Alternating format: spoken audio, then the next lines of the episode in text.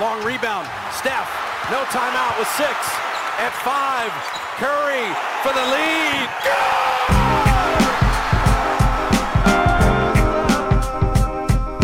Reverse.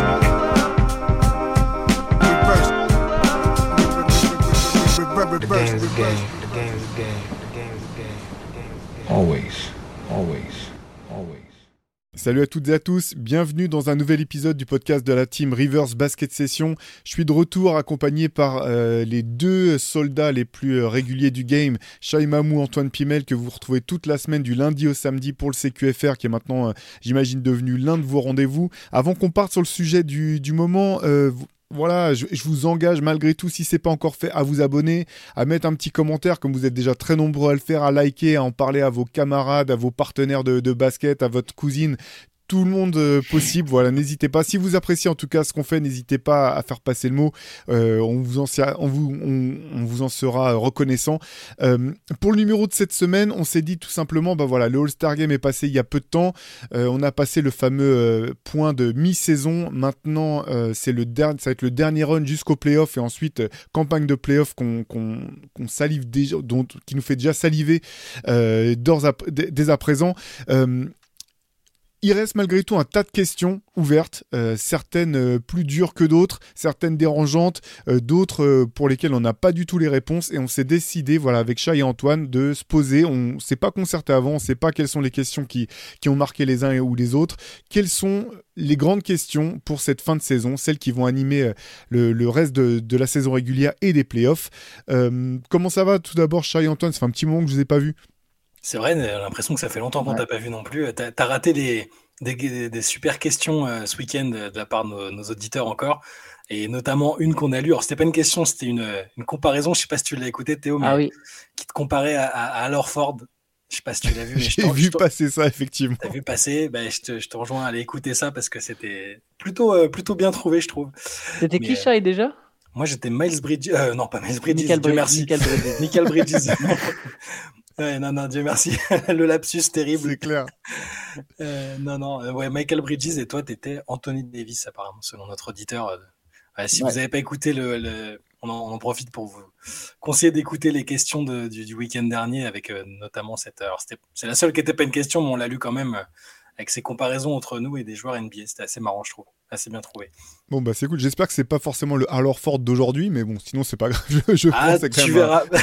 Tu verras. un, un joueur NBA, donc je prends la comparaison avec plaisir. Euh, allez, on va se lancer dans, dans le vif du sujet tout de suite. Qui veut, qui veut entamer euh, la discussion? Qui a une question euh, qui lui brûle les lèvres? Vas-y, Antoine, je te sens chaud. Moi, euh, ok. Allez, moi j'ai une question ouverte euh, pour vous. Elle concerne la conférence Est.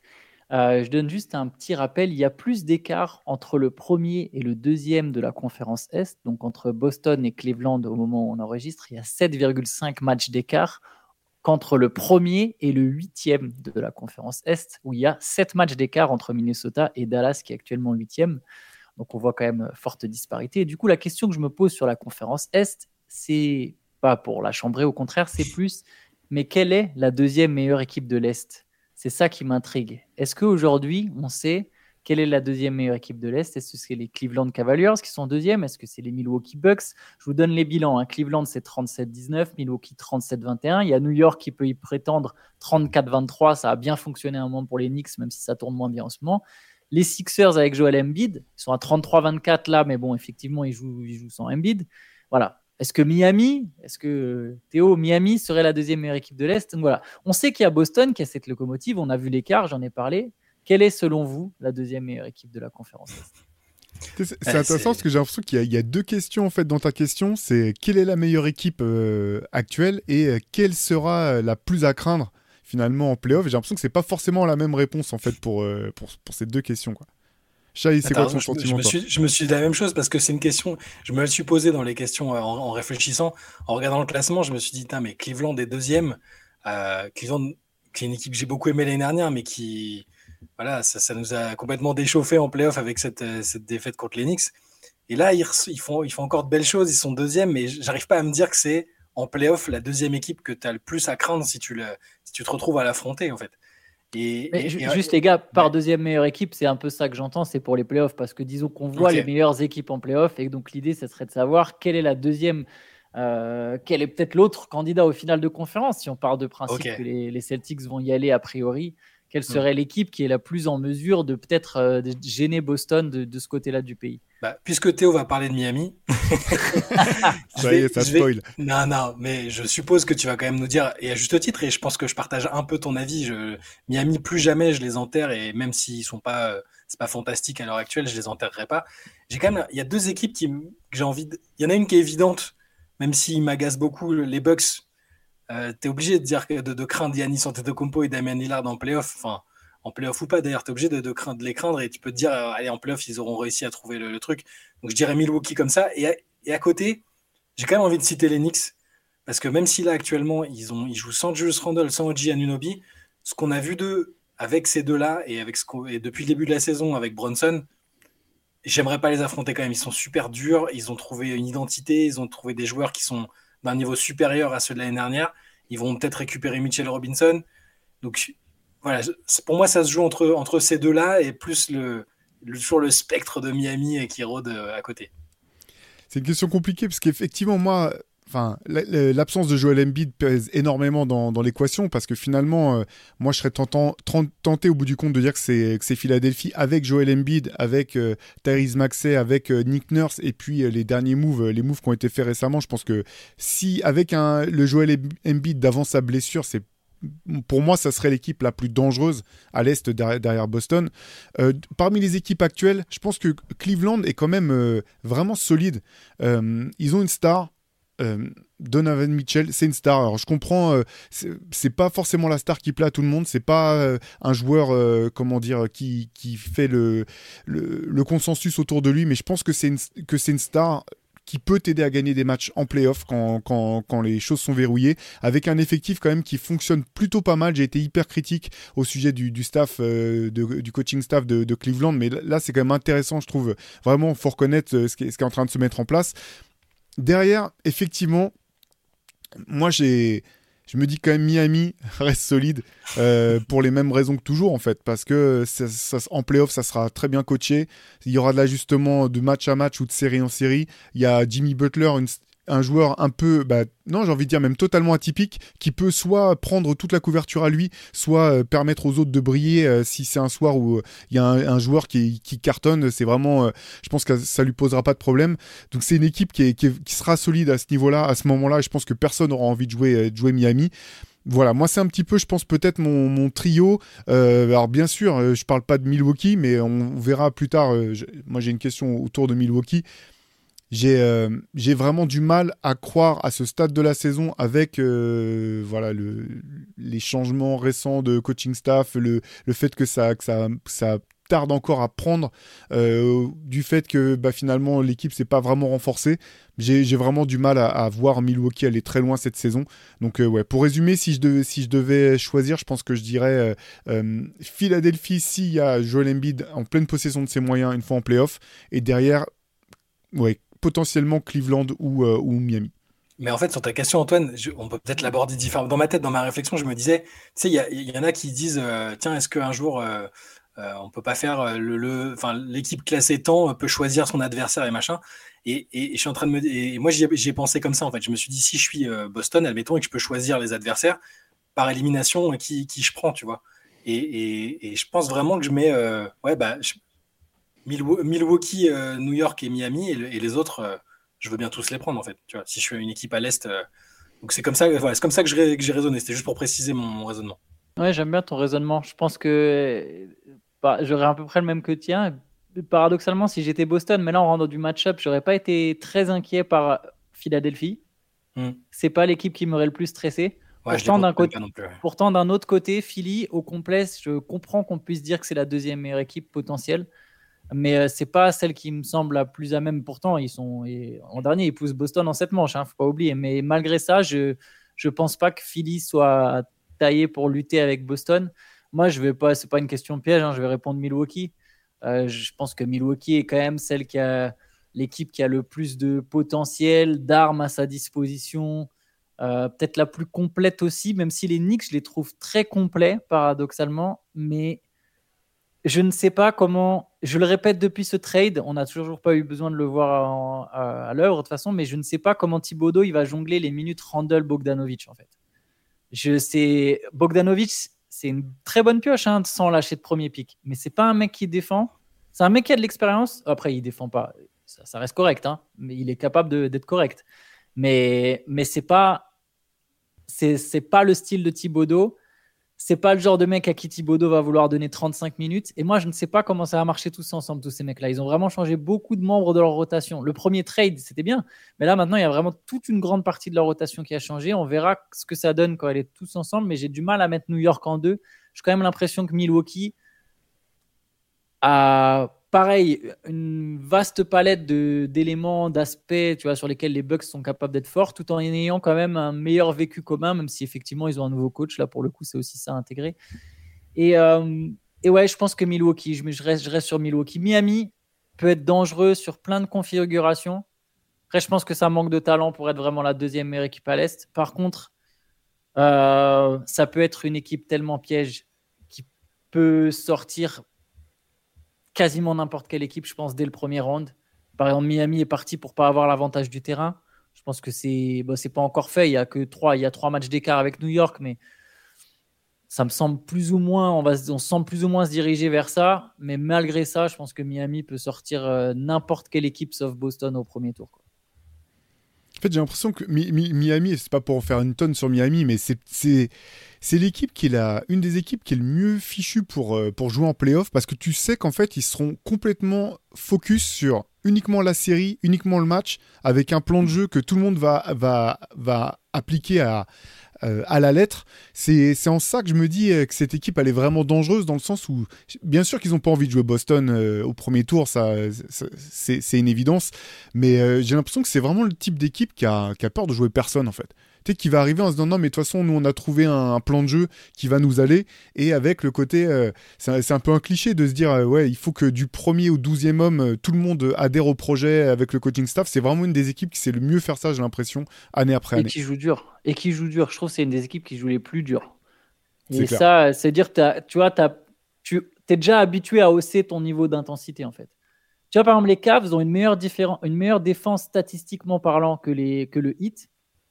Mais je pense que la défense du Heat peut poser beaucoup plus de problèmes que la défense des Cavs en playoff. Et ça, ça va être une vraie donnée. Tu sais que Miami sera jamais largué dans une série, euh, sauf quand évidemment tu te retrouves face à une équipe beaucoup plus forte, tu vois, mais sera a priori jamais complètement largué parce que ça va défendre et ça va jouer dur. Et ça, c'est un truc sur lequel le je me dis, vu qu'il n'y a pas beaucoup d'écart, d'où la question sur quelle est la deuxième meilleure équipe à l'Est, vu qu'il n'y a pas beaucoup d'écart en fait entre toutes ces équipes-là, tu sais que c'est des données qui peuvent faire la différence. C'est clair. Après, c'est sûr que je pense que malgré tout, la présence ou non de, de Joel Embiid à 100% de ses moyens va peser, va peser lourd. Et c'est vrai que la question, c'est de savoir déjà s'il pourra effectivement revenir et s'il revient à quel moment, parce que c'est un, on le dit tous les ans, hein, le problème avec Joel Embiid, c'est sa capacité à rester sur le terrain et c'est pas dit qu'il puisse revenir et jouer tous les matchs, euh, même si s'il est pas, enfin même si le genou est guéri, il est pas, il pas dit qu'il puisse enchaîner les matchs et les enchaîner avec le rendement incroyable qui était le sien avant sa blessure. C'est pour ça que j'ai botté en touche euh, sur Philadelphie, que je les ai considérés dans aucune des catégories, parce que sans lui, ils ont évidemment, à mes yeux, aucune chance de faire un vrai run en playoff. Et avec lui, euh, tout dépendra de l'état dans lequel il sera. Et j'ai peur qu'il soit pas suffisamment rétabli pour euh, et, à 100% pour faire une campagne aussi forte qui, bah, que son talent le suggère. Et c'est pour ça que Philadelphie, c'est, je trouve, c'est assez casse-gueule d'imaginer ce qu'ils vont faire. Tant qu'on ne sait pas quand Embiid va revenir et s'il va revenir, je les, je les mets pas dedans. Après, du côté de Phillies, j'aime bien quand même les, moves qu'ils ont fait à la deadline. Je trouve que c'est vraiment hyper pertinent. Leur équipe est meilleure, même, je pense, sur le papier qu'en début de saison. Et un peu comme pour Miami, moi, j'ai grande confiance dans, Nick Nurse et son staff pour euh, préparer son équipe comme il faut. Euh, même chose, quoi série par série, match par match. C'est pour ça que c'est pour ça que j'ai beaucoup plus, enfin j'ai beaucoup plus confiance qu'en Milwaukee par exemple, tout simplement parce que, euh, parce que voilà, s'ils si, ont Joel Embiid, bah, ils ont l'un des cinq meilleurs joueurs de la ligue et ils ont un staff qui a déjà prouvé qu'il était capable d'aller loin, genre même aller gagner le titre avec, avec son coach. Ils ont une équipe qui est hyper cohérente, je trouve, dans sa construction maintenant. C'est pour ça que j'ai plus confiance, tu vois, si, euh, si on me dit qu'il y a Joel Embiid, j'ai plus confiance dans les Sixers aujourd'hui qu'en Milwaukee, chose que j'aurais pas dit du tout en début de saison, par exemple. Ça se tient. On enchaîne avec une autre question? Si tu en, avais une sur les Bucks, du coup, c'est peut-être euh, adapté. Alors, ouais, sur les Bucks, c'est plutôt plus tard. J'en avais une sur Boston plutôt. Ça marche. Euh, comme on est dans la conférence Est. Donc, ma question, alors j'ai noté quelques stats. Donc, je vais vous poser la question et puis après, je vous donne euh, quelques éléments. ma question, c'est est-ce que la façon dont l'attaque des Celtics est structurée leur garantit vraiment de sortir de l'Est, d'être champion de la conférence Est? Au vu de la manière dont leur attaque est structurée, alors j'ai quelques, quelques chiffres que je vous donne. Donc Boston, euh, premier, net au net rating, premier à l'offensive rating, troisième au defensive rating, meilleur bilan de la ligue avec 45 victoires, 12 défaites. Mais c'est aussi l'équipe qui prend le plus de tirs à 3 points. 47% de tous leurs points, des points qui marquent, euh, viennent de tirs à 3 points. Euh, ils ont le quatrième meilleur pourcentage de, de, la ligue à 3 points, ils sont à 38%. Par contre, ils sont que 22e au nombre de lancers francs, en proportion toujours, le nombre de points euh, scorés, euh, ils sont 22e euh, quand, on prend en compte le, nombre de lancers francs, enfin ce que leur apporte leur lancer franc. Ils sont 28e au pourcentage de points marqués sur rebond offensif, c'est-à-dire que s'ils ratent, bah, c'est assez rare finalement qu'ils arrivent à récupérer, marquer, ou du moins, c'est pas de là que viennent les points qu'ils scorent.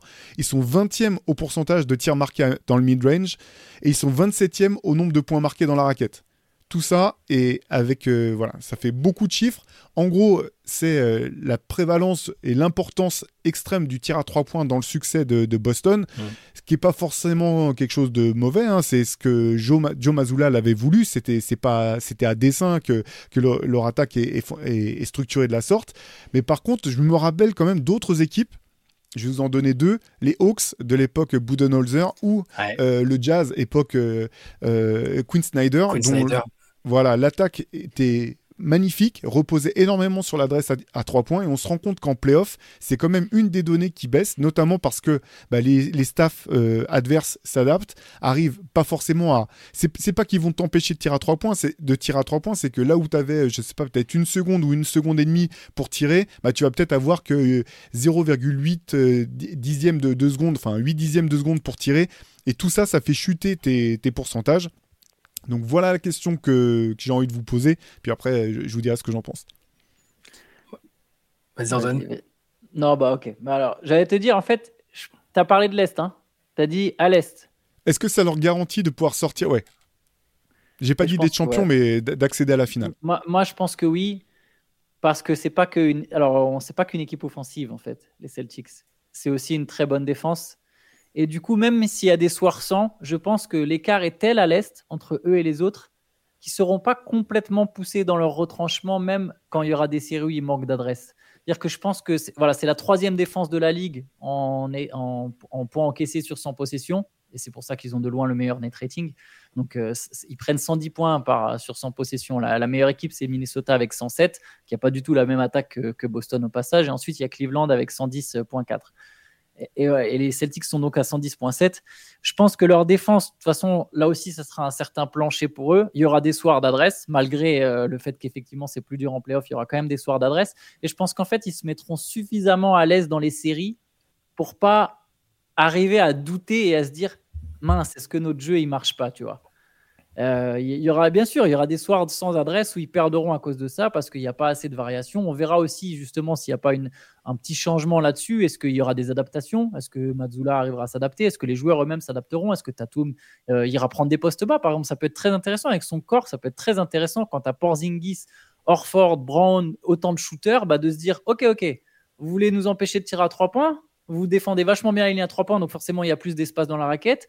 On va pas juste faire jouer des post-up à Porzingis, on va en donner à Tatum. Et là maintenant, vous allez devoir vous coltiner le mec de 2 mètres et 100 et quelques kilos avec des épaules balèzes. Bon courage pour le ralentir près du cercle Tatum. Si Tatum il a, il a ça dans son jeu et il l'a dans son jeu, bon courage. Tu vois, je pense qu'il fait 3-4 sessions en post-up. Tu bases pas tout ton jeu là-dessus, juste 3-4 sessions ça va se réadapter dans le sens où s'il marque, ça va se resserrer sur lui, tu ressors et puis as de nouveau, euh, tu nous reprends à avoir des shoots ouverts et beaucoup de 3 points. Je pense que 3 vaut plus que 2, que ça reste quand même une donnée importante. Mais voilà, je reviens sur le fait que cette équipe, c'est pas qu'une très bonne attaque. Et je pense qu'à l'Est, ils seront pas assez challengés pour, pour que ça rentre dans leur tête. Par contre, par contre la vraie question, c'est quand Boston sera face à l'adversité.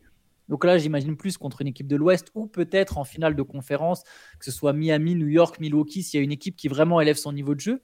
Si là, l'adresse rentre pas et qu'il y a. Je me demande comment. En fait, c'est même au-delà de l'adresse. Je, me demande comment les Celtics vont réagir devant l'adversité. C'est une équipe qui, quand ça va bien, tu sais, il y a des gens comme ça. moi, par exemple, je suis quelqu'un comme ça. Quand tout va bien, tout va bien pour moi. Et quand tout va mal, c'est plus compliqué. Tu vois, il y a des gens qui gèrent bien la pression, qui gèrent bien la crise. Il y en a qui le gèrent moins bien. Les Celtics, je les vois typiquement comme une équipe comme ça. Quand tout va bien, tout va bien. Mais quand ça va mal, qu'est-ce qui va se passer? Qui va, qui va réussir à changer ça? Est-ce que c'est Mazzula qui va s'adapter? C'est ces trucs-là que je me demande. Et ça peut prendre en compte justement ce manque de, diversité dans, l'attaque des Celtics. C'est là qu'on va voir ce que, si les leçons ont été tirées de l'année dernière, où ça avait été la crise même, euh, bah, même euh, en finale, en finale de conférence. Non, si, bah si, contre Miami. Euh, il y avait, il y avait toute cette, toute cette crise avec Mazzula qui avait, qui semblait quasiment destiné à se faire virer. Il avait aucune prise sur les joueurs. C'est alors Ford qui avait organisé les, réunions de crise, les, les, les petits, petites activités de groupe pour essayer de changer la donne.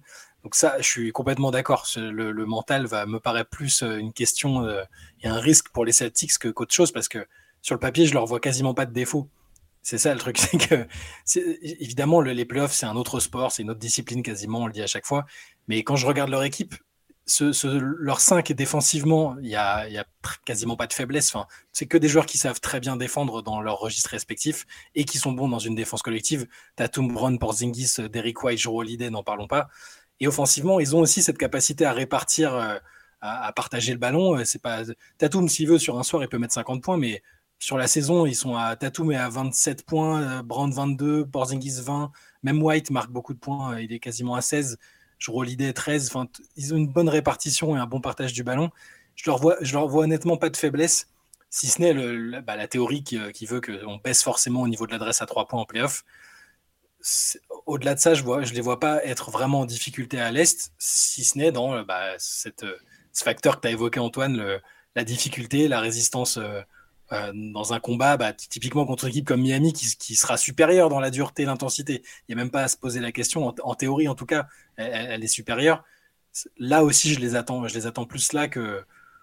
en tout cas, pour répondre à ta question, Théo, je ne suis pas du tout inquiet par, euh, par cet éventuel manque de, variété ou euh, ce fait qu'ils se reposent beaucoup sur le tir à trois points. Je, pense que ça, ça restera stable et fiable de leur côté.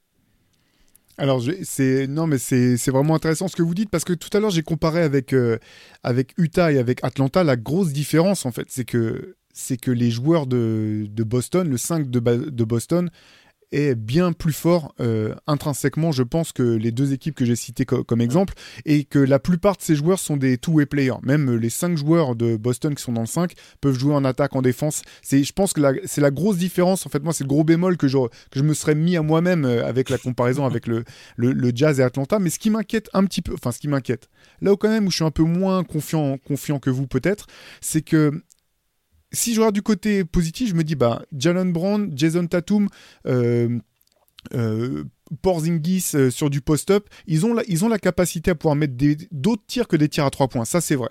Par contre, il y a quand même une chose qui est, pas si simple, c'est changer tes habitudes quand tu as joué toute une saison d'une certaine manière, devoir te réinventer. Tu vois ce que tu disais sur le post-up euh, au sujet de Tatum, euh, Antoine, je, le partage dans le sens où tu dis, bon, bah, sur le papier, il a tous les atouts pour pouvoir euh, jouer ça avec régularité et être fort avec régularité dans, ce type de configuration. Mais en fait, on se rend compte que finalement, tu vois, le, le, jeu posté, il n'y a que les joueurs qui sont habitués à le jouer régulièrement qui sont capables de ressortir, d'être performants là-dessus en playoff. Je, donne un exemple tout simple en fait, euh, alors qui est peut-être pas tout à fait juste, mais je me rappelle de, de, matchs avec l'équipe de France où on se disait bah, pourquoi Nicolas Batum va pas jouer euh, euh, le post-up face à l'Espagne ou par exemple il est défendu par Juanca Navarro ou par un autre joueur? En fait, parce que si c'est pas dans ton ADN de joueur, si t'as pas été non seulement travailler, travailler, travailler à l'entraînement, mais que tu as eu aussi les répétitions en match, c'est pas si simple en fait à implémenter. C'est-à-dire que toi, il faut que tes repères, il faut que l'équipe te trouve suffisamment vite pour tu puisses exploiter ton, post-up. Ça demande tout un tas d'adaptations. Et je suis pas sûr que tu puisses les retrouver systématiquement aussi rapidement que ça euh, une fois une fois en une fois playoff. Je vous rejoins dans le sens où je pense qu'effectivement Boston a une longueur d'avance encore une fois parce que son 5 est tellement fort. Euh, c'est voilà, c'est le meilleur 5 euh, sans doute de la ligue en termes de talent pur. Mais l'autre bémol, c'est aussi, forcément, c'est que tu peux pas avoir un 5 comme ça, avoir un banc euh, extra large. Et en fait, les, Celtics sont 28e au nombre de points inscrits par le banc.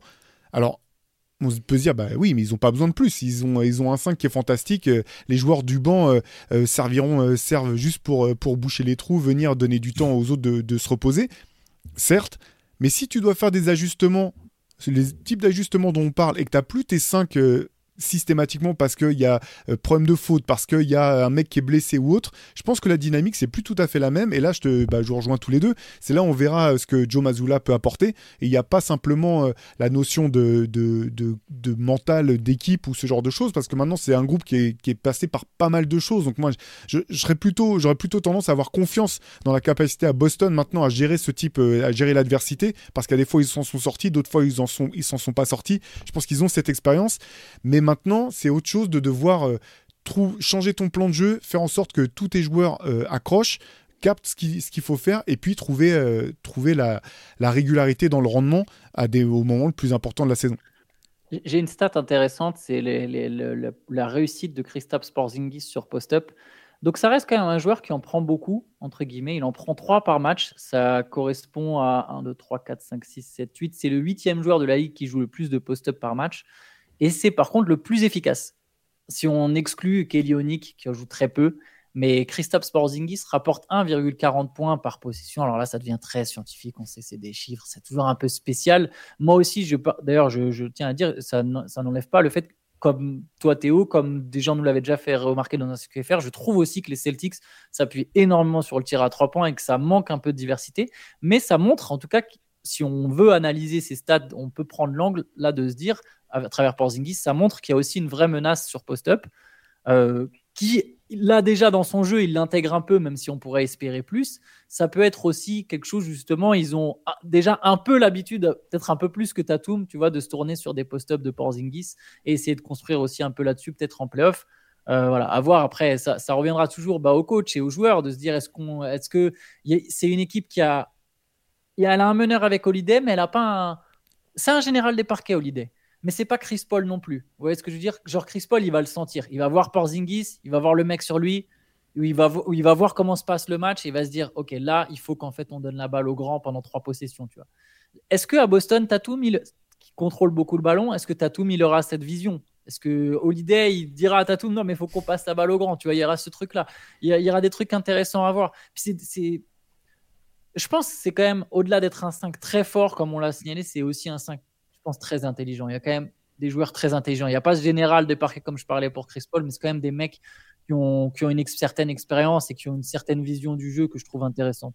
Sur, le, sur le playmaking de, euh, enfin, qui, est, qui va être euh, requis pour Tatum, je trouve qu'il l'a montré déjà par le passé ces dernières années qu'il avait progressé là-dedans.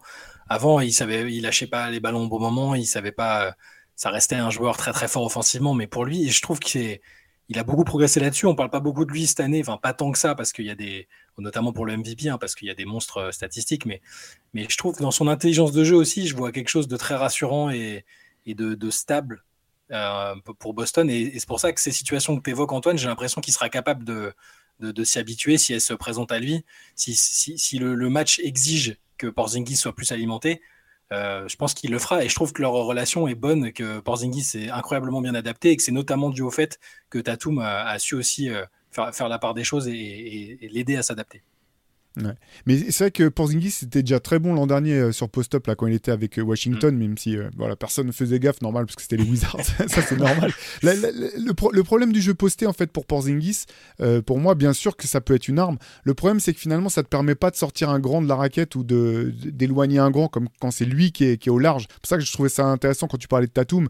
Voilà, Drew Holiday peut poster aussi, c'est un, c'est un des joueurs qui a un très bon jeu post-up. Ouais. Le problème du jeu posté, c'est que finalement, c'est ça prend du temps à se mettre en place. Du coup, la défense Mm. s'organise. Et Et quelque mouvement. part, exactement, quelque part, en fait, euh, quand je parlais d'alternance du côté de Boston, c'est qu'une grande partie finalement de leur tir à trois points vient aussi de leur capacité à attaquer le cercle. Qu'ils jouent en 5, enfin 5 écartés, du coup, il y a beaucoup de, de couloirs pour attaquer le cercle. Et donc, ça, ça part d'une fixation par le dribble. Ensuite, tu, fais tu ressors la balle, la balle circule, etc. Là où je parle de, de difficultés potentielles à retrouver des automatismes, c'est et d'être dans la variation, c'est de bah, parfois pénétrer pour pénétrer en fait, en se disant bah non, je vais pas juste décaler. Et moi j'ai des images de Derek White qui pénètre, il est tout seul au cercle et boum, il ressort, il ressort la passe pour un tir à trois points. Enfin, ça, je l'ai vu à plusieurs reprises, mais à chaque fois, je me suis dit, ça avait été Ben Simmons, on en ferait des vidéos. Euh, ah, il, est, over analytique, euh, Derek White. Ouais, c'est ça. Ah, tu sais, il s'est mangé les Spurs et les Celtics, quoi. On lui répète depuis 10 ans, euh, passe la balle dans le corner, passe la balle dans le corner, passe la balle dans le corner. Mais tu as raison, hein. et c'est là où Jalen Brown va être très, très important en fait pour cette équipe.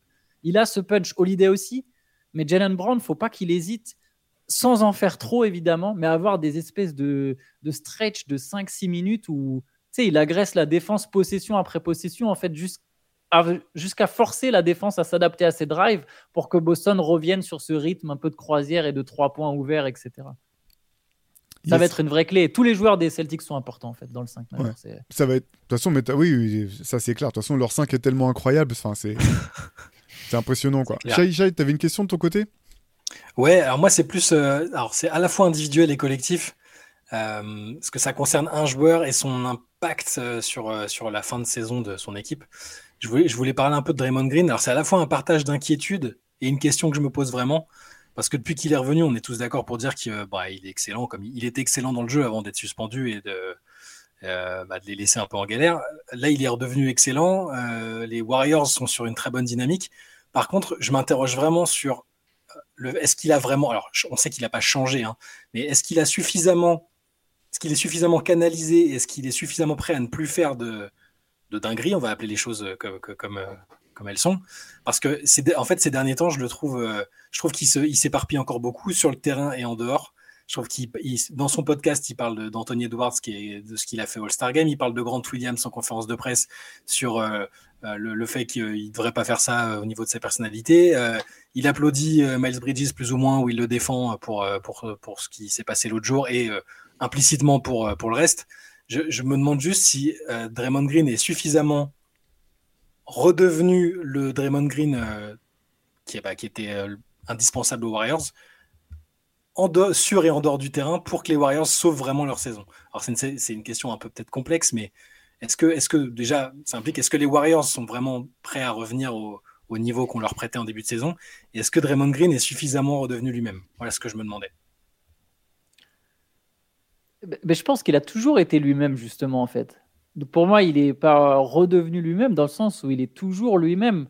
La vraie question, c'est est-ce qu'il peut gérer son lui-même? Est-ce qu'il peut gérer l'extrême de sa personnalité? Et moi, je serais tenté de penser que oui. Dans le sens où je pense que mine de rien, même si évidemment il ne le dit pas à haute voix, mais je pense quand même que ça lui a servi de leçon. Il a quand même pas joué pendant un mois et quelques, hein, en étant en bonne santé, tout euh, en bonne santé physique, sans doute pas bonne santé mentale, mais en étant en bonne santé physique, c'est quand même une punition lourde entre guillemets. Et le, tu vois, quand tu mets une sanction à durée indéterminée, tu, c'est pas la même chose qu'un mec qui prend 25 matchs pour dopage, quoi.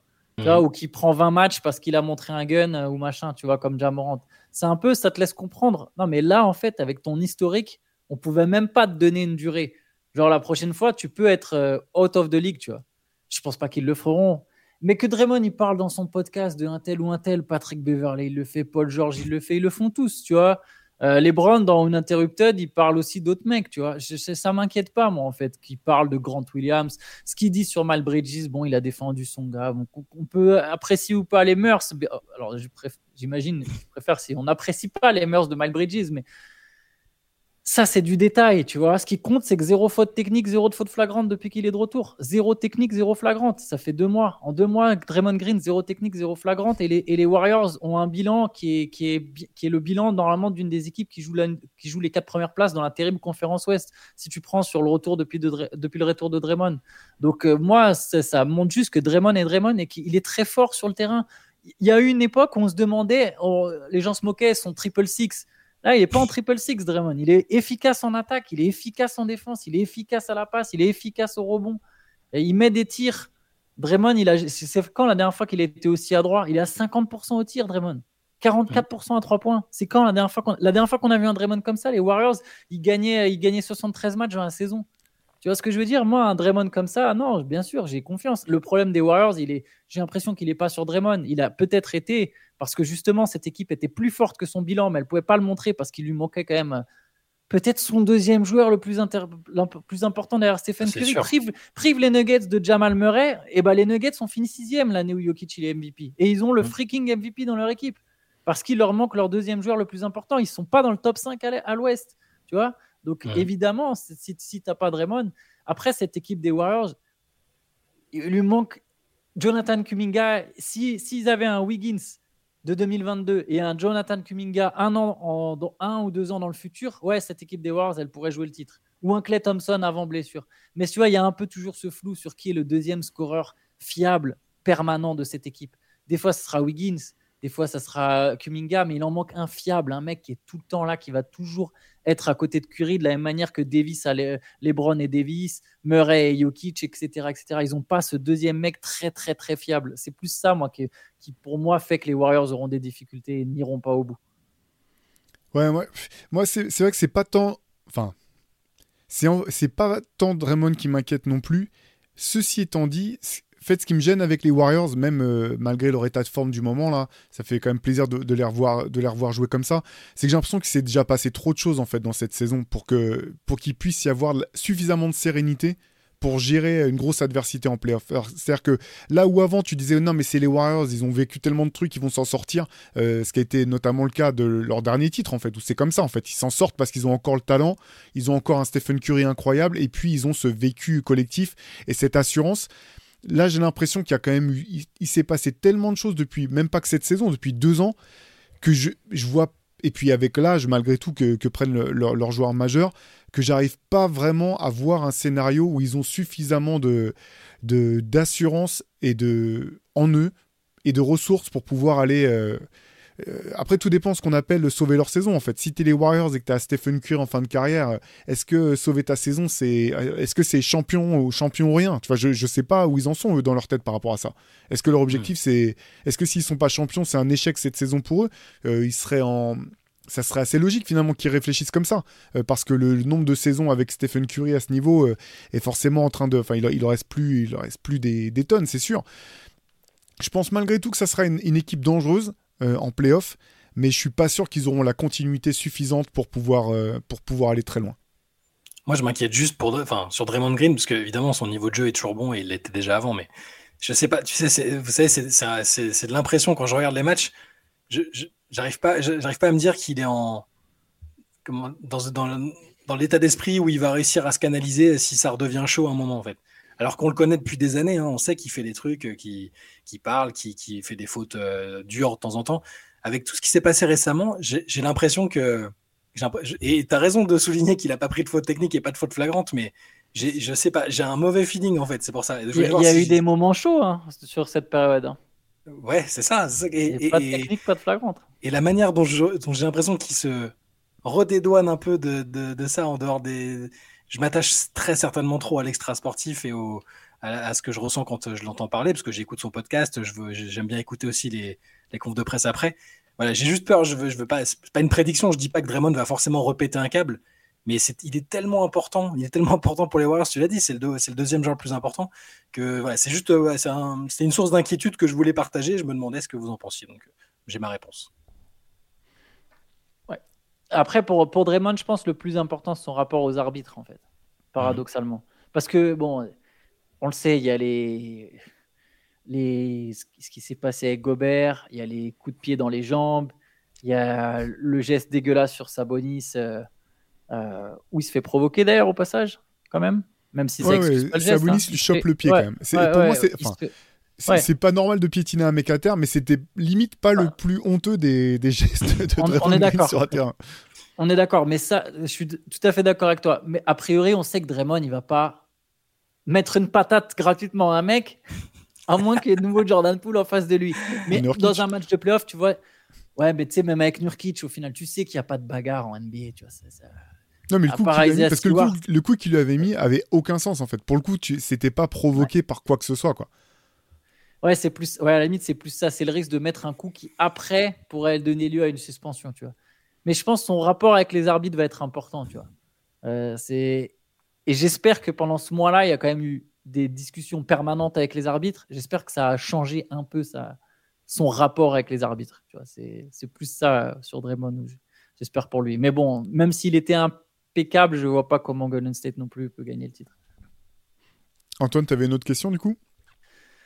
Allez, je vais en poser une aussi. Bah tiens, on va rester dans la conférence Ouest. Ça va être une prolongation de la question. C'est, on en a déjà parlé un peu, mais selon vous, quelle équipe peut jouer les troubles faits On a souvent demandé quelle équipe pouvait se faire upset, tu vois, euh, entre Minnesota, OKC. Mais moi, je vais la prendre dans l'autre sens.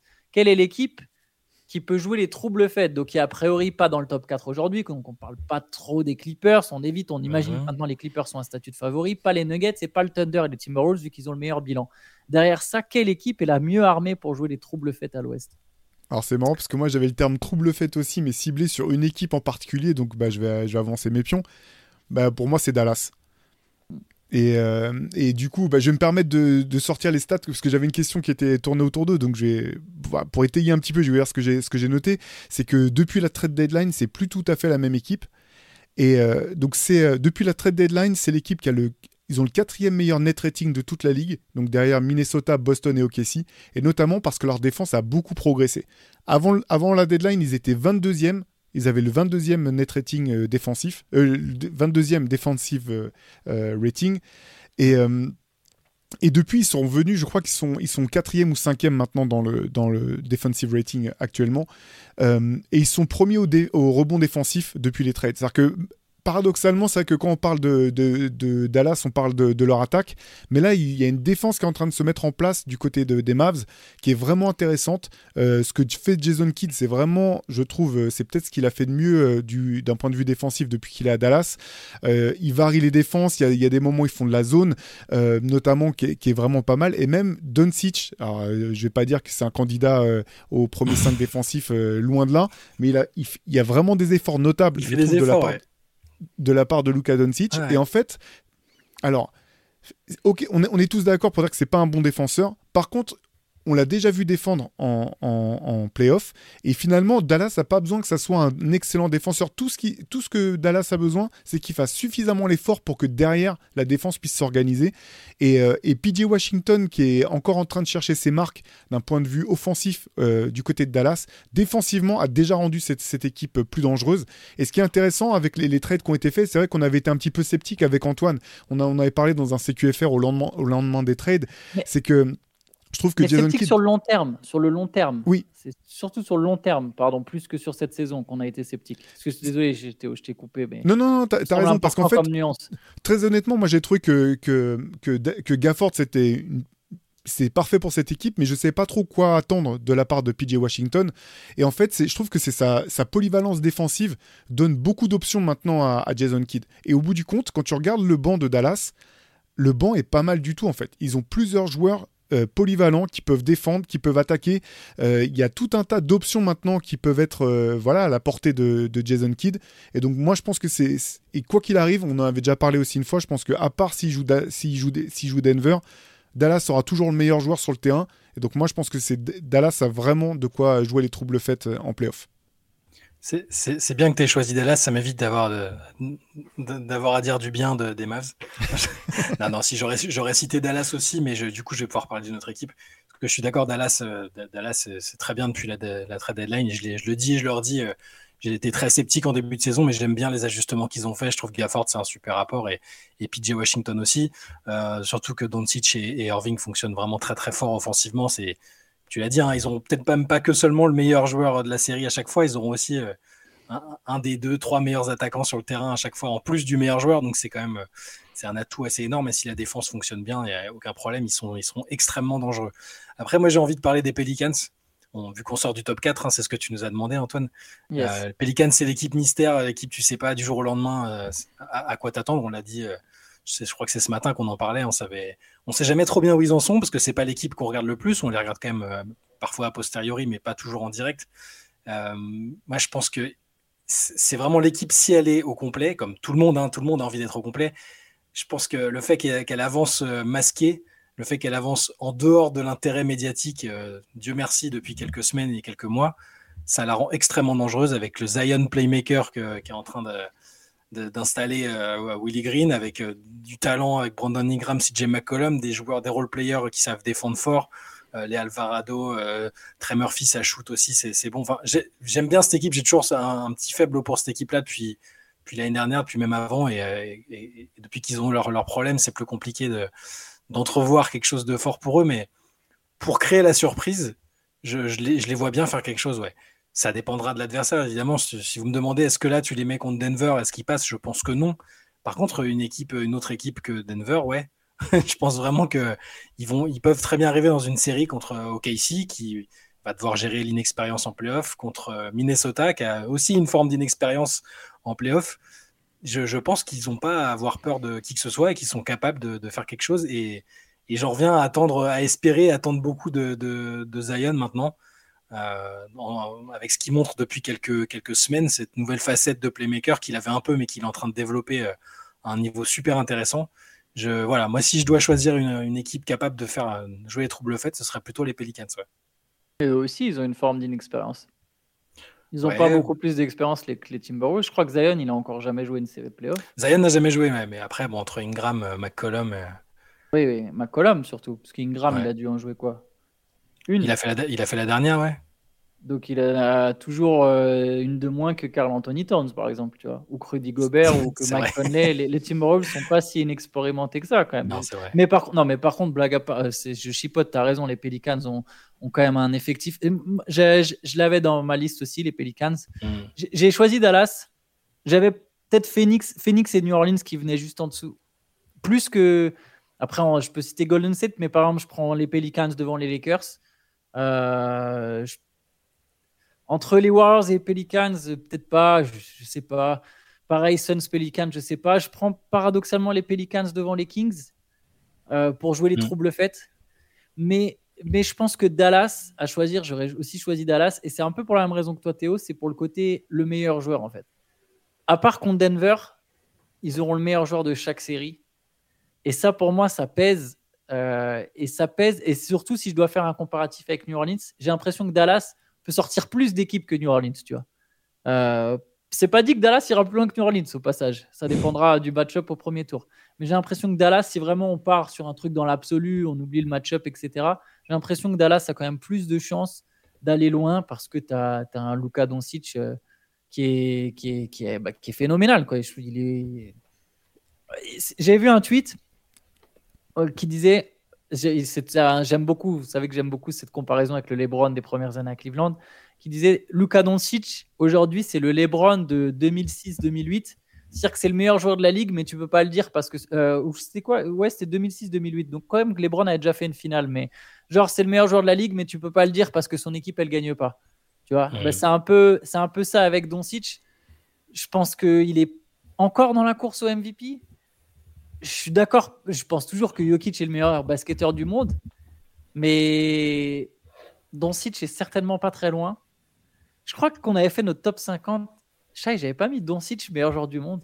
C'est très possible. Je, ouais, je m'étais bien. Je pense quand même que Jokic est, est, le meilleur basketteur du monde, mais, mais j'ai dû mettre Doncic et Jokic en, en euh, Doncic, Jokic en 1 et 2. Je pense que Doncic est quand même le genre de mec qui peut te faire gagner n'importe quelle série. Quoi. Et mais ça, moi, c'est je, sais pas, du coup, peut-être que je peux enchaîner avec la mienne parce qu'elle est, est liée à ce que tu viens de dire, Antoine. Euh, C'était sur la course au MVP parce que c'est toujours, euh, à mes yeux, c'est toujours extrêmement incertain. On en a rapidement parlé euh, euh, ce matin et justement, c'était sur le est-ce est que Luka Doncic peut encore être MVP Est-ce que c'est une course à deux avec Jokic et, et, et Alexander? Je me, voilà, c'est la question que je me posais parce que il y, y, a toujours cette histoire de classement. Est-ce que est-ce que l'éligibilité de Doncic doit être liée au classement des Mavs? Ou est-ce que son niveau est tellement fou Parce qu'il faut le dire, son niveau, il est vraiment incroyable ces cette saison, c'est assez énorme. Est-ce qu'il peut encore être considéré dans la course au MVP Est-ce que, est-ce que bah, je vous le demande à vous deux, mais les gens dans les commentaires pourront évidemment y répondre parce que c'est une question qui va aussi animer la fin de saison. Qui, qui va sortir vainqueur de cette course, cette course au MVP Moi, je pense qu'il est encore euh, que la, course n'est pas terminée. On, a bien vu l'an dernier que finalement, euh, c'est dans les dernières semaines quasiment que, les votants qui hésitaient entre euh, Jokic et Embiid ont basculé en disant ouais, mais Denver a un peu baissé de pied sur la, sur la fin, Jokic a été moins bon, etc. Donc je pense que ça va être jusqu'au bout. Et effectivement, je pense que le, classement des équipes sera pas sera important, hein, dans, sera une donnée qui sera prise en compte. Si Dallas termine la, la saison régulière en boulet de canon et remonte énormément, je pense que Doncic sera toujours dans la discussion. Euh, voilà, par contre, c'est vrai que cette course au MVP cette année, elle est, vraiment passionnante, quoi, parce que euh, tu te dis, tu peux vraiment. Des, fois, c'est un peu tiré par les cheveux où tu dis, ouais, moi je pense que c'est plutôt ce mec-là et tu sors du, consensus. Euh, là, là, ouais, il y a, 3-4 potentiels joueurs, et puis encore une fois, la Embiid aura raté trop de matchs quoi qu'il arrive, mais avant sa blessure, il était aussi remonté en boulet de canon dans, dans, dans la discussion. Ça va être intéressant jusqu'au bout, je pense. Et, en, sachant que je dis ça, mais j'ai même pas parlé d'Yanis Antetokounmpo par exemple, qui fait sa meilleure saison en termes d'efficacité et tout. Et par défaut, par habitude, on le met pas dedans. Milwaukee est pas mal classé non plus, donc y a, je l'ai écarté de la conversation parce que moi, après, j'ai des, réserves là-dessus, mais je comprendrais très bien quelqu'un qui me dise, mais attends, tu mets pas Yanis dedans. Mais je pense qu'il ne sera pas Yanis pour les votants en fait. Parce que je pense que c'était trop le bazar à Milwaukee pour que, mm. pour que comme les, les saisons où euh, James Harden euh, euh, râlait en disant qu'il n'était pas considéré à sa juste valeur, mais ouais, mais parce qu'aussi il y avait trop de, il y avait trop de bruit autour de, autour de ses performances. Quoi. Ouais. Je, pense que Doncic il est encore dans la course. Je pense qu'il est un poil derrière pour l'instant parce que on accorde encore. ça, ça dépend jusqu'où on les Mavs en fait. Mais, clairement, as bien. L'an dernier, à ce stade de la saison, il y, a eu, il y avait eu le vote ESPNC auprès de plein de votants. Là, ils font leur traditionnel sondage. Mm. pas Jokic, il est quoi Genre 80% des voix ou un truc comme ça? C'était euh, largement Jokic et Embiid a fini très fort et ça a changé. Et on sait bien de toute façon que c'est. C'est un peu du bluff la course au MVP sur l'ensemble de la saison parce qu'en vérité, c'est, ça se joue après le All-Star Break, plus ou moins. Euh, et c'est celui qui finit le plus fort qui souvent a le trophée. Ah bah ça va être Jimmy Butler alors c'est bon. Le, classement, j'en parlais ce matin, quand Jokic prend son deuxième MVP, en plus le deuxième, même pas le premier, il finit sixième. Hmm. Les Nuggets finissent sixième, ils sortent au premier tour. Il finit sixième à l'ouest. Mais là, c'était l'inverse, limite. C'était parce que son équipe était tellement privée de talent que c'était le fait euh, qu'ils arrivent à être sixième malgré tout, en fait. pour le coup, ça avait joué en sa faveur, quoi. Un petit peu, ouais, c'est vrai, bien sûr, parce que ça avait vachement joué sur le côté valuable. Mais si les Mavericks terminent fort et terminent à la cinquième place ou à la sixième place, je pense que Doncic, il a clairement moyen d'aller chercher son trophée. Il est quand même, je vous donne ses stats, 34 points par match, c'est sa meilleure performance en carrière. 49% au tir, c'est à 0,4 dixième près sa meilleure performance en carrière. 49% au tir en étant Doncic, c'est quand même assez énorme. Hein. Bah, des tirs très difficiles. C'est dingue. 38% à 3 points en 10 tentatives, c'est d'assez loin sa meilleure performance en carrière. C'est la progression qu'on attendait, de le voir autour des 38% euh, à 3 points. 78% au lancer franc, c'est sa meilleure performance en carrière. Et c'est fort parce que ça a été un temps pointé du mmh. doigt comme un potentiel petit défaut, son adresse au lancer franc. Là, il se rapproche des 80%. 8,8 rebonds, c'est pas loin d'être sa meilleure perf en carrière. C'est assez impressionnant, un mec qui prend 9 rebonds quand même. 9 rebonds de moyenne. 9,5 passes, c'est sa meilleure perf en carrière. Et pareil, c'est assez dingue quand tu sais qu'il met 34 points par match. Il est donc de loin le joueur qui a le plus, qui rapporte le plus de points en passes décisives points sur passive plus points, c'est de loin le meilleur. Il a quand même un net rating, positif en jouant pas dans la meilleure équipe de la ligue. C'est aussi aux interceptions sa meilleure performance en carrière. Il a 1,5. Euh, tu l'as dit Théo, il défend, il est quand même capable de défendre. Je pense qu'il est encore clairement dans la course pour le MVP, ouais. Et, s'il fait, fait deux mois où les Mavs euh, sont à 65-70% de victoire sur ces deux mois et que lui il tourne à 34-10-10, ce qui est tout à fait possible vu que c'est quasiment ses moyennes. On, peut même imaginer voir finir la saison en 36-11-11. Euh, juste sur les deux derniers mois, et bah ouais, je pense clairement qu'il peut être et, et, je suis en train de me dire que le fait qu'il prenne peut-être un peu moins de fautes techniques, quoi, que faudrait que ça se vérifie statistiquement, je n'ai pas le chiffre sous les yeux, mais euh, ce côté qui peut être agaçant euh, auprès des arbitres à râler, montrer un comportement frustré, j'ai l'impression que ça peut aussi l'aider auprès des votants, ça. Mais bon, c'est un avis, euh, c'est, un avis strictement personnel. non, puis en plus, il est au-delà, au-delà de tout ça, il est peu blessé, quoi. C'est il joue, il joue quasiment tout le temps, quoi. C'est. Ouais, c'est vrai. C'est impressionnant quand même d'avoir un tel rendement comme ça alors qu'il n'y a pas particulièrement de load management ou, quoi que ce soit. Euh, c'est soir après soir, euh, il répond présent. Moi, j'aime. Ouais. Enfin, je l'avais déjà dit en tout début de saison. Moi, j'étais hyper enthousiaste euh, autour de cette équipe. Enfin, enthousiaste. Je croyais en cette équipe de Dallas. mais là, effectivement, de, a fortiori depuis, depuis les, changements de la, trade deadline et et le renforcement, je, je pense qu'il y, a tout autour de lui pour que, pour que ça puisse vraiment aller loin. Et du coup, bah, s'ils vont loin, il reste forcément dans, la course pour, pour le MVP. Ouais.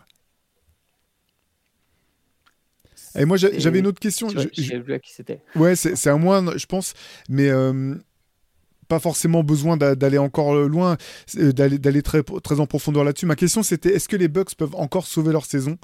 Euh, donc ça rejoint un petit peu notre discussion du tout début, Antoine, euh, où tu nous demandais quelle était la deuxième euh, meilleure équipe à l'Est derrière, Boston. je suis un peu curieux de, voir quel est votre, même si on en a parlé un petit peu tout à l'heure, savoir quel est, votre sentiment autour de, cette équipe et de son potentiel.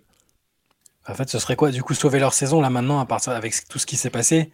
L'équipe qu'ils ont montée, la pression qu'ils se sont mise, notamment via Yanis, qu'est-ce que serait un, échec ou pas un échec pour eux cette saison, à part euh, une finale des finales NBA quoi C'est ça. Eh ben, c'est une bonne question parce qu'en fait, avant, avant que qu'ils changent de coach, euh, moi je me disais que finalement. Euh, ils avaient déjà assuré l'essentiel, c'est-à-dire que Yanis avait signé en fait. Il avait signé et finalement, c'était pas indispensable de, gagner le titre cette année. Ils ont Damien, Lillard. L'été prochain, ils auront le temps de pouvoir mieux préparer euh, le reste du roster, de se renforcer, etc. Mais avec le changement de coach, moi, ce que je comprends, c'est qu'effectivement, l'objectif, c'est limite, c'est titre ou finale ou rien. Donc, euh, je pense que c'est ça maintenant la pression qu'ils se sont mis à eux-mêmes. Sauf que j'aurais mieux entendu cette pression s'ils avaient signé Doc Rivers sur un an ou deux, mais bon, on a, déjà tellement épilogué sur cette euh, durée de contrat totalement compréhensible que bon. Mais alors, du coup, pour répondre à la question, euh, est-ce qu'ils peuvent encore sauver leur saison? Oui, parce que le tableau, la, conférence Est devrait leur permettre, sur le talent, j'ai l'impression, d'aller en finale de conférence, peut-être. Enfin, ça me, paraît envisageable. Et après, en finale de conférence, tu à, à une série bien gérée et euh, une galère potentielle de l'autre côté d'aller en finale NBA. Et s'ils vont en finale NBA, ils ont réussi leur saison. Alors, je dis pas que c'est ce que je pense qui se passera. Je pense que les, le choix de Doc Rivers n'était pas le bon. Je pense qu'il y a d'autres soucis dans cette équipe euh, à, régler, euh, mais, en tout cas, oui, ils peuvent encore sauver leur saison, je pense. Ouais, je pense aussi qu'ils peuvent. Maintenant, est-ce qu'ils vont, c'est autre chose. Je pense qu'ils peuvent. Voilà. Tout comme Shai, en fait. Tu as raison. Tu vas en finale de conférence, tu sais pas, il y a un blessé en face, tu finis par passer, il y a des trucs qui cliquent. Si tu arrives en finale. En fait, j'ai envie de dire que ça dépend presque comment les Bucks vont perdre, le, sauver leur saison. Et c'est triste de dire comment ils vont perdre, mais c'est très dur d'imaginer cette équipe gagner malgré son talent. Tu te dis qu'il y a exactement comme ça en fait, tu vois. Comme tu as dit, tu as l'impression qu'il y a trop de trucs à régler, que c'est pas que le coach, qu'il y a dans le groupe aussi, que ça manque aussi un peu de banc, qu'il n'y a pas encore les rotations parfaites, que limite la deuxième année avec Lillard sera plus intéressante que la première. Donc tu te sens que c'est un peu condamné à l'échec pour cette saison, mais tout dépend comment tu perds. Si tu perds, je crois que si Doc Rivers il se fait remonter à un 3-1 encore une fois, je, je, je, veux, je veux aller sur Internet toute la journée le lendemain, tu vois.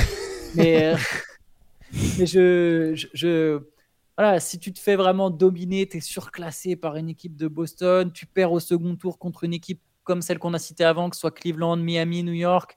Tout ça, c'est des moments où tu te dis Ah ouais, mince, on a fait venir ce mec pour 5 piges et au final, on sort comme ça direct. On a, on a sacrifié Drew, on a sacrifié plein de pics et on, et bam, on se prend une claque comme ça. Ça, c'est compliqué. Si tu sors en ayant résisté en finale de conf, je sais pas, tu perds en six moches contre les Celtics, ça a été dans le coup. Ah, tu peux te dire, ok, bon, on va revenir plus fort, tu vois. Et là, je pense que tu n'as pas complètement sauvé ta saison, mais c'est quand même honnête et honorable, tu vois. De, Rivers pourra dire que, c'est parce qu'il y a eu changement de coach en cours de route et qu'il n'a pas eu le temps de redresser assez la barre. Donc oui, il aura, il aura du coup du crédit pour la saison suivante. Moi, je serais quand même je serais surpris de les voir atteindre la finale de conférence, honnêtement. Par exemple, si tu me disais ah demain, il y a, y a, une série euh, Miami et euh, Milwaukee, je vois pas un scénario où, Milwaukee, euh, où Milwaukee passe Miami, par exemple, en fait. Ah Pourquoi? Parce qu'en fait. tellement optimiste sur Miami. Non, mais je, vais te dire en fait, parce qu'en fait, la manière dont cette équipe de Milwaukee est, construite et ce sur quoi elle a misé, c'est l'attaque. Et là, depuis, depuis l'arrivée de Doc Rivers, ils sont 20e à l'offensive rating. Et je vois pas comment ça peut te permettre d'aller. Ils ont euh, progressé en défense, cela dit. Ils ont, vraiment oui, progressé en ils ont, défense. c'est vrai qu'ils ont progressé en défense, mais je pense, je pense pas que le, finalement, je sais pas s'ils peuvent aller beaucoup plus haut que ça en défense, vu comment ils sont construits actuellement. Et s'ils veulent aller loin, il faut que l'attaque se mette à, à- à carburer. Alors, ok, peut-être que ça prend du temps, peut-être que euh, je sais pas quel système non plus euh, euh, Doc Rivers va sortir de sa manche pour euh, faire en sorte que ça, que ça carbure en attaque. Mais je pense qu'offensivement, ils ont face à, une, face à des équipes qui vont sortir les barbelés. Je, pense, tels qu'ils sont construits avec euh, et ça, ça, inclut le coach. Je vois pas de, je vois pas de formule pour Milwaukee. Mais peut-être que je vois, peut-être que je suis trop pessimiste. hein, c'est possible.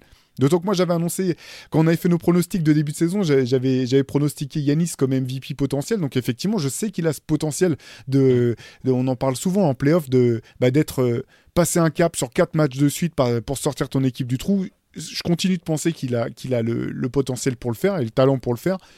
Mais globalement, cette équipe de Milwaukee, je la, je la vois très mal embarquée. Est-ce que l'un de vous a une, une dernière question pour, euh, pour qu'on puisse clôturer J'en ai une, j'en ai une et en plus elle concerne pas vraiment la saison, mais elle concerne un Français. Allez, combien de temps avant le premier quadruple, quadruple double de Victor Wembanyama? Euh, Est-ce qu'ils vont le laisser jouer plus, euh, 35 minutes ou 40 minutes dans un match avant la fin de la saison? Parce que sinon, moi, je te dis avant la fin de la saison. hein. un rookie en quadruple double, ce serait pas mal, non? Voilà, moi je vais, prendre ce pari-là. Je vais prendre le pari que Pop va le laisser jouer. euh, Bon là, il a joué 31 minutes. Allez, il va augmenter le temps de jeu et euh, s'il le fait pas, il en sera pas très très loin à mon avis. Donc je vais dire dès cette saison pour histoire de jouer, euh, jouer la différence. Parce qu'évidemment, vous êtes des gens prudents et vous n'allez pas dire euh, comme moi. Non, bah, en- en fait, moi, je vais dire, parce qu'en fait, ça, joue à tellement peu de choses que hum, je sais pas du tout combien de temps avant, mais par contre, je serais, je serais extrêmement étonné s'il n'en avait pas un durant sa carrière, et c'est déjà assez dingue, en fait. Si, parce que quand, quand on voit les qualités que ça demande de pouvoir envisager une telle stat, euh, je vois pas 30 comment... il- n'en as pas eu. Hein. Ouais, je vois Ah, pas 30 comment piges. il pourrait ne pas en avoir euh, un ou, deux durant sa carrière, vu euh, ce qui montre euh, ce qui montre euh, la saison. C'est juste, il est incroyable. Je voyais passer euh, ce, ce débat là sur, le- sur les réseaux de savoir si euh, si euh, Wembanyama pas le meilleur rookie de tous les temps. Genre, tu prends tous les mecs qui ont été rookies, est-ce que c'est pas le, le plus fou de tous les temps? Alors là, je pense qu'il y, a- y a de l'en- il y a il y a quand même des gens qui s'emballent. hein. Ils ont oublié que Will Chamberlain, Magic. par exemple, a été rookie de l'année et MVP la même saison. C'est quand, même- c'est quand même un autre level. Mais euh, non, vu, vu ce qu'il a, ce qui, C'est pas, il Ils sont faudrait bons, regarder. Il y a y a pas Wes Unseld aussi qui a fait ça? Ils sont deux. C'est, peut-être bien Wes Unseld. Je sais qu'ils Ouais. sont, ils sont que deux à avoir, avoir réussi ça. ouais. Et Magic, il est champion euh, l'année rookie, non Magic, tu disais quoi, pardon? Ma- Magic, Il il est champion l'année rookie. Champion NBA, ouais.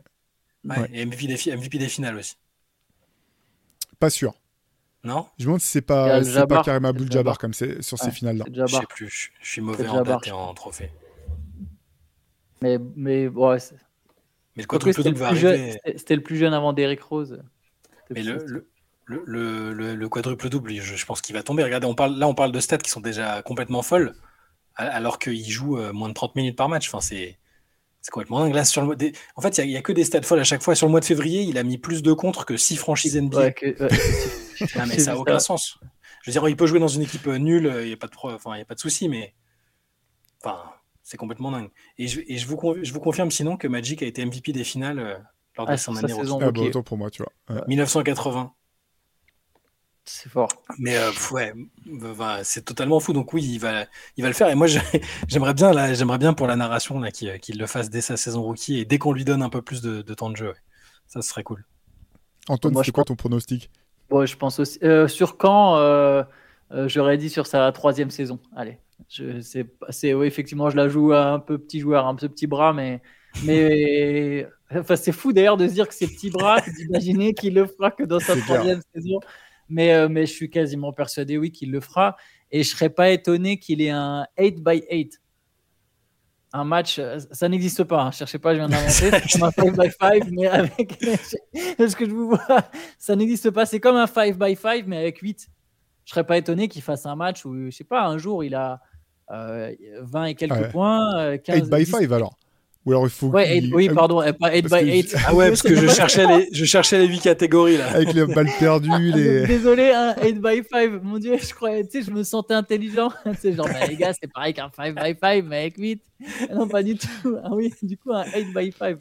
Ouais, qu'il ait 8 interceptions, 8 contre. euh, pas qu'un tuple double, faut pas déconner, mais. Mais ouais, un truc bien, bien salace, quoi. Bref, il est parti pour, pour casser les compteurs. quoi. Ça, c'est clair. Euh, bah écoute, je, vous propose qu'on s'arrête sur cette, euh, sur cette belle parole d'Antoine. N'hésitez pas à nous dire, bah, vous, ce que vous avez pensé des, des grandes questions qu'on a abordées, ou s'il y a d'autres questions à côté desquelles on serait passé. Euh, N'hésitez pas à nous les mettre en commentaire. On, regardera ça comme toujours avec grand plaisir.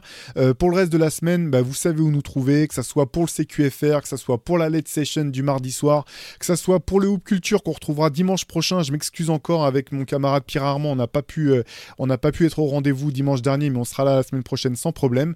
Et puis d'ici là, on vous donne rendez-vous sur Basket Session. À très vite. Ciao. À bientôt. Ciao à tous.